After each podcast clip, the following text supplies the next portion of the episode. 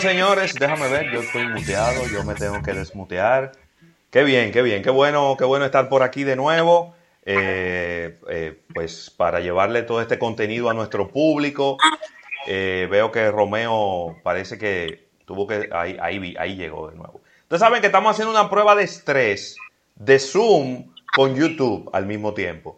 Es decir, estamos viendo cuánta gente podemos entrar y que funcione de manera efectiva. Es decir, que si en cualquier momento ven que se cae, que se cae la conexión o algo, no se sorprendan, ¿no? Gracias a Claudio Irujo, gracias a Nelson González, eh, ya que estamos en su sección de Ponle Alma Marketing Deportivo, y también a, Minor Valverde, que pues ha coordinado pues todas estas reuniones, todo este contenido. Y bueno, se nos unen dos personas más en este, en este panel minor para que usted proceda a, a darle la bienvenida.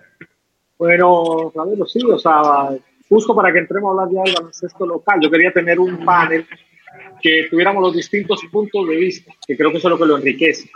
Entonces, eh, vamos a darle la bienvenida a, a Munir, Munir Daher, que eh, se aventuró desde hace ya algunos años a la parte de la representación de basquetbolistas profesionales. Antes fue gerente de equipo, de hecho nuestra amistad y, y buena relación viene de su época como gerente de, de, de Titanes, logrando incluso muchos, cosechando muchos éxitos. Y de ahí se fue eh, por este emprendimiento que es eh, que le ha ido bastante bien, o sea, hace poco, para que tengamos una idea, ha firmado con él uno de los jugadores más, o el jugador más prometedor de República Dominicana en este momento, que es Jan Montero, eh, que con, aún siendo menor de edad eh, estuvo en la preselección que iba a ir al, al, al, Mundial, que ha estado en campamentos NBA y que tiene una proyección, según los expertos, no vamos a decir los expertos dominicanos, los expertos internacionales, de que tiene mucha chance para ser nuestra próxima figura pisar eh, NBA o por lo menos ser una gran figura a nivel de las grandes ligas eh, de Europa, cosa que cambia el panorama, porque ahora imagino que, que, que hacer la estrategia para un jugador como Jan Montero en este momento ha de ser muy difícil. Pero yo quiero lanzar el primer tema, ya que está Munir y está Antonio, que es que nos cuenten cuál es la situación actual del jugador de baloncesto dominicano, el cual estaba jugando en medio de un distrital. Para que se den una idea, voy a introducir esa parte. El jugador dominicano, que tiene, están clasificados en varios niveles, eh, participa en una serie de torneos, tanto en el extranjero como localmente. Y con esos torneos, que son de larga duración, va juntando sus ingresos del año. Eh, no sé si ya tenemos también acá al, al ingeniero Rafael Uribe, sí. que es la máxima autoridad del baloncesto en República Dominicana, como presidente de la Federación Nacional de Baloncesto. Y quiero destacar algo, y lo quiero destacar porque las cosas en el deporte dice que se hablan con hechos, se hablan con resultados. La realidad del baloncesto dominicano, antes de la llegada de la administración del ingeniero Rafael Uribe, a la realidad del día de hoy es del cielo a la tierra. Al día de hoy nosotros hemos estado en dos mundiales, estamos con la administración del, del, ingeniero. Estamos en un ranking, no me sé la cifra exacta, me la dirá ahora, con las categorías inferiores y ha ganado incluso medalla y está, me corrige ingeniero si lo digo mal, pero creo que está rankeado entre los primeros de Latinoamérica en el 3 para 3. Una modalidad que era eh, novedosa hasta hace poco, donde Dominicana, en un trabajo que se hizo de introducir el 3 para 3 FIBA, que es una regla especial que ya es organizado, y yo creo que no llevó más de dos años, llegar a cosechar todos los éxitos que hemos cosechado en 3 para 3 es para aplaudirle. Y lo introduzco para que empecemos a hablar de la realidad del jugador de baloncesto dominicano en este momento, qué está haciendo desde el punto de vista económico, qué sabemos de ello. Bienvenidos a, a todos y yo creo que a partir de aquí yo me callo, son ustedes los que lo tienen mucho que conocer. Buenísimo. No sé quién quiere comenzar, Munir, el ingeniero o Antonio, que nos pueden contar. Como quieran, primero, Minor, gracias por la introducción. Eh, bueno, eh, ahora mismo la situación mundial, no nada más de República Dominicana, es que nadie en el mundo está jugando.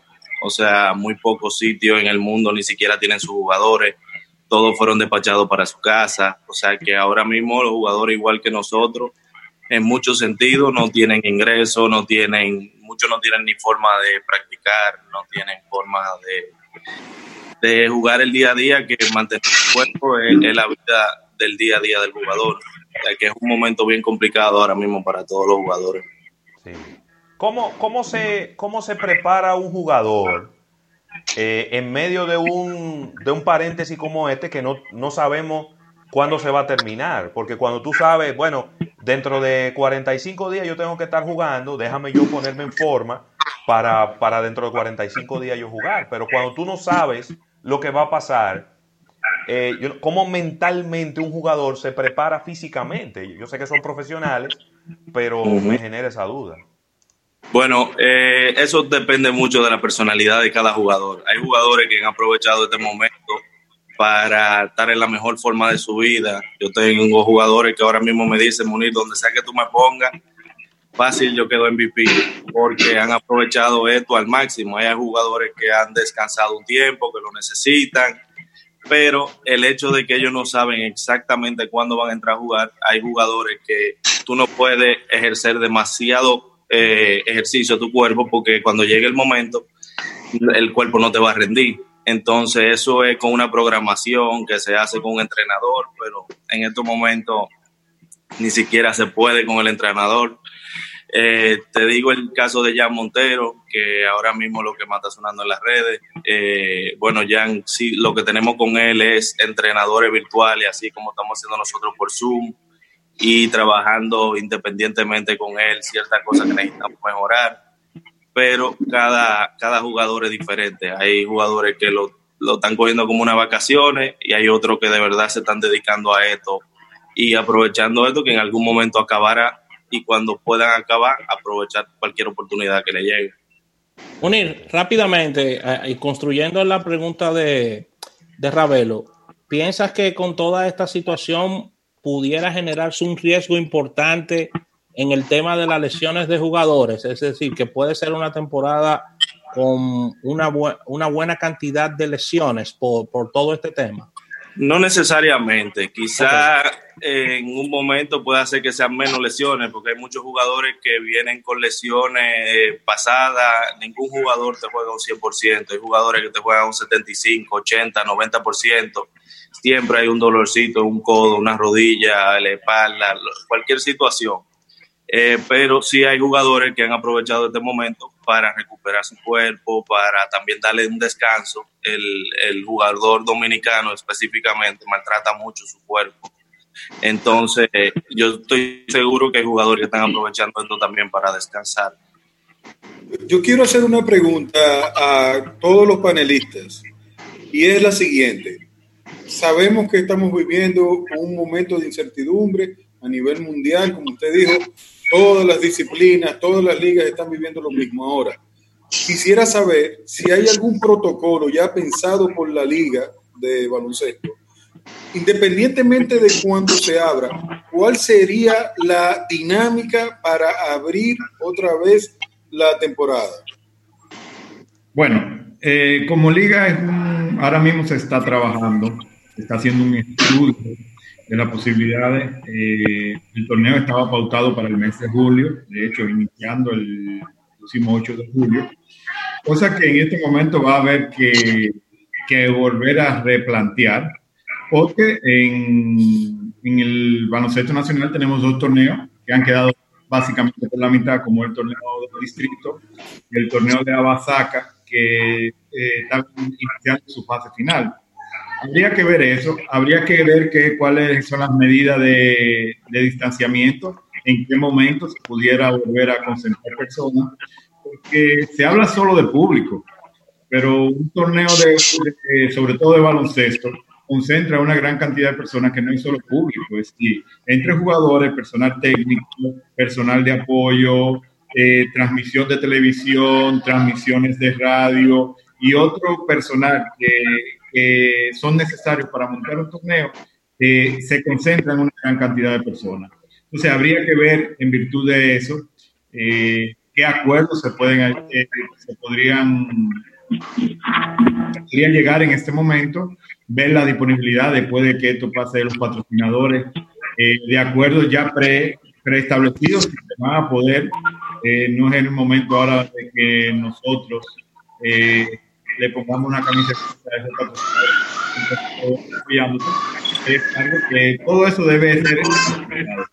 En cuanto a los jugadores, eh, sí, el, el baloncesto dominicano es un baloncesto muy diferente a todo lo que se plantea en el De hecho, muchos jugadores este descanso le vería muy bien porque tienen varios años jugando consecutivamente, incluso sin tomar descanso, o se van a compromisos internacionales y cuando entran al, al territorio dominicano, eh, tenemos 32 torneos que se desarrollan aquí en la República Dominicana, donde estos jugadores van participando en uno que otro torneo y básicamente pasan el año entero. Eh, como jugadores tenemos de todo tipo, jugadores que trabajan muy bien su físico, otros jugadores que son un poquito más eh, relajados. Trabajados o con otro tipo de actitud, pero ese es algo. Ahora, habría que analizar muchas cosas para reabrir, habría que analizar eso. medidas que se pudieran tomar en los túneles para entrar a la cancha, no solo para el fanático, si a una puerta cerrada, los jugadores tendrían que concentrarse tendrían que tener entrenamientos. Eh, son muchas las cosas, las estrategias que debemos analizar en este momento para pensar en relanzar un torneo. De hecho, eh, las grandes industrias como del deporte, como la MLB, la NBA, eh, todavía no han podido llegar a una conclusión de ellos poder garantizar lo que se está exigiendo en este momento, que es el 100% la seguridad de los jugadores como tal, sin pensar, sin pensar en si se va a hacer con fanáticos o sin fanáticos. es un estudio largo. Antonio, una, una preguntita rápida ahí. Porque sabemos que las ligas grandes de Europa, de la NBA, eh, se sostienen quizá principalmente de lo que es el contrato de la televisión. Pero en la República Dominicana no funciona de esa manera el negocio. ¿Sería rentable o sencillamente dejaría pérdidas el, el abrir un torneo como la Liga Nacional de Baloncesto sin público en la República Dominicana? Sabes que la estructura deportiva nacional es diferente a la de todas las del mundo. Sí, en toda la estructura deportiva del mundo a ti te, te compran tu derecho de televisión o de transmisión de televisión. En la dominicana no. Nosotros compramos el espacio y salimos a, tratar de vender el evento. Eh, eso es de años. Eh, eh, se cambió, creo que fue el doctor Julio Jacín en un momento determinado que hizo ese gran cambio en la, en, la Lidón, donde antes los derechos de comercialización se le, se le destinaban a empresas, creo que estuvo este muchacho Omar Hasbun en un momento, otro, la corporación, una corporación deportiva hace muchos años, después el doctor eh, elaboró una que, que trató por un par de años, pero después se fue abriendo el abanico y tomaron decisión ahí. Eh, habría que analizar, eh, todavía los patrocinadores dominicanos toman muy en cuenta lo que son las asistencias a sus canchas y los de venta de productos toman muy en cuenta qué cantidad se vende su producto en las canchas para tener en cuenta lo que son el patrocinio. Ahora, la televisión ha ido creciendo, se ha ido desarrollando de manera muy diferente. De hecho, la Liga Nacional de Baloncesto, eh, por su transmisión de televisión que le pertenecen eh, solamente a la liga, sino a los equipos, todo lo que es transmisión de televisión, los derechos es de la liga y la liga los y le cede a los equipos. Eh, casi la gran mayoría de patrocinadores que tenemos de televisión, yo no creo, habría que llegar a algunos acuerdos con los los patrocinadores que venden productos como cerveza y otro tipo de productos, a ver en qué textura sería. Pero yo creo que el, aún nosotros decidir hacer torneos con fanáticos, sin fanáticos, va a ser un torneo diferente. ¿Por qué? No puede tener la longitud eh, o la duración de tiempo que nosotros tenemos quizás no sea posible los traslados a muchas canchas, habría que explorar muchas cosas y ver eh, realmente en qué momento, en qué ventana se puede eh, colocar ahora, porque como te dije, hay torneos sin concluir, hay compromisos de que me imagino que el calendario de la Federación Internacional de Baloncesto eh, determinará en su momento, porque había un preolímpico, había una serie de torneos, en qué momento se, se llevará, en qué se emplazará, porque el, discutiblemente hacer un torneo con los compromisos de selección nacional de mayores de la LNB eh, es básicamente difícil, porque tú tienes que juntar un torneo sin las principales figuras dominicanas.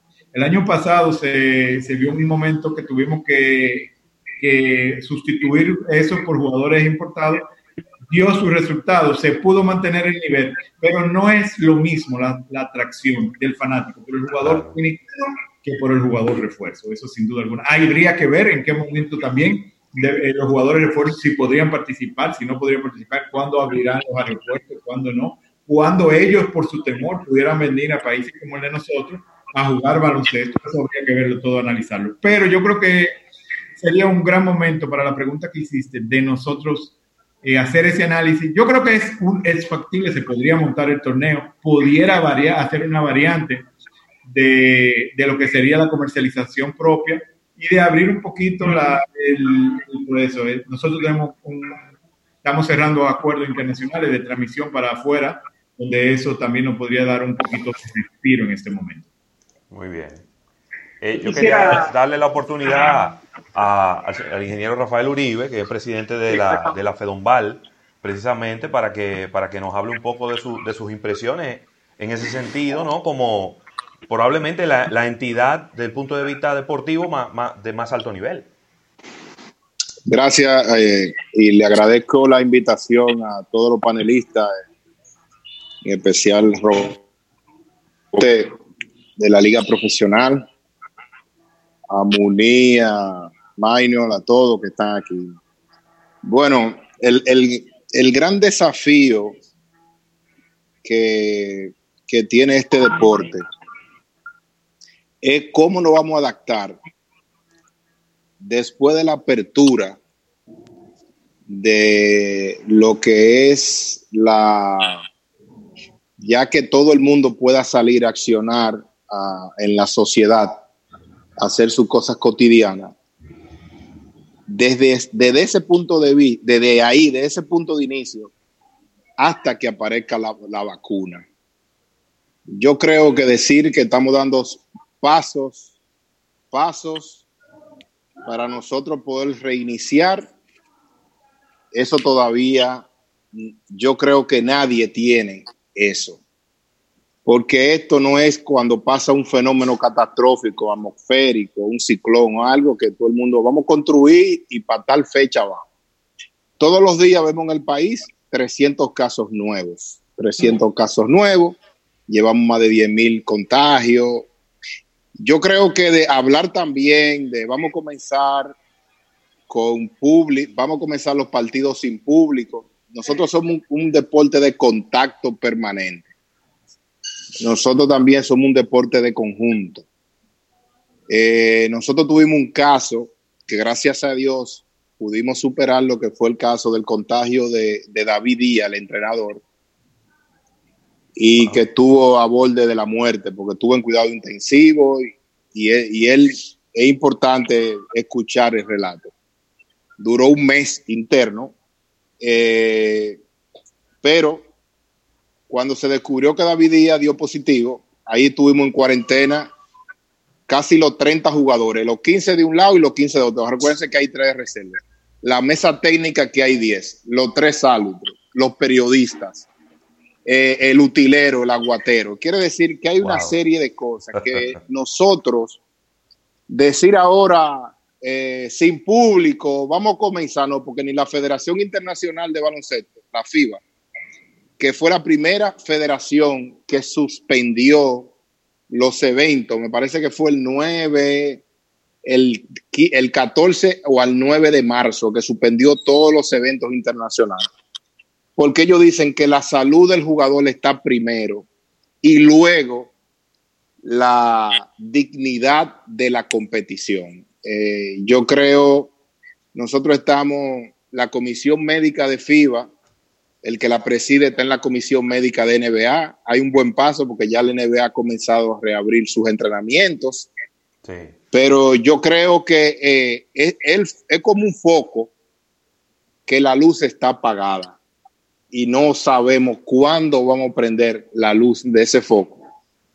Entendemos que ahora más que nunca nosotros necesitamos el deporte porque estamos confinados confinados todos en nuestra casa haciendo deporte, sino caminando de la cocina al balcón, viceversa, una caminadora. Y yo creo que sí, que va a venir salto al centro. Ya el mundo ha cambiado, no solamente en, en, en, en la, las cosas cotidianas de nosotros, sino también en la manera deportiva. Los técnicos dicen que primero se va a aperturar el 3 para 3, porque un deporte solamente hay 3 y 3, se puede hacer en, cosas abiertas, no en aire acondicionado, menos público, y, y, todo se ha rodado un año después. Nosotros teníamos el, el clasificatorio para el 3 para 3, eh, eh, y, y se rodó para el año próximo. Yo tengo el privilegio de estar en la comisión de competición de, de, de, de, FIBA Mundo, que la preside el español Jorge Carvajosa, y nosotros tenemos una reunión a mediados de junio, porque hay unos eventos pautados de mundiales del U17, precisamente que están hablando de Jan Montero en Bulgaria, que iba a ser el 4 de julio, y a mediados de junio vamos a determinar si el mundial va a poder ser para agosto. Si no es para agosto, ya no hay mundial, está totalmente cancelado. Una de mis preguntas era que si el mundial lo podemos hacer para el año que viene, para el 18 no. Pero, perdón, ¿me, me escuchan? Sí, sí, perfectamente. Perdón, que fue, que fue que me entró una llamada. Okay. Pero hay varios eventos varios eventos que no porque se estaban haciendo hay que seguirlo, porque hay un calendario, hay una calendarización que por uno no podemos afectarlo todo.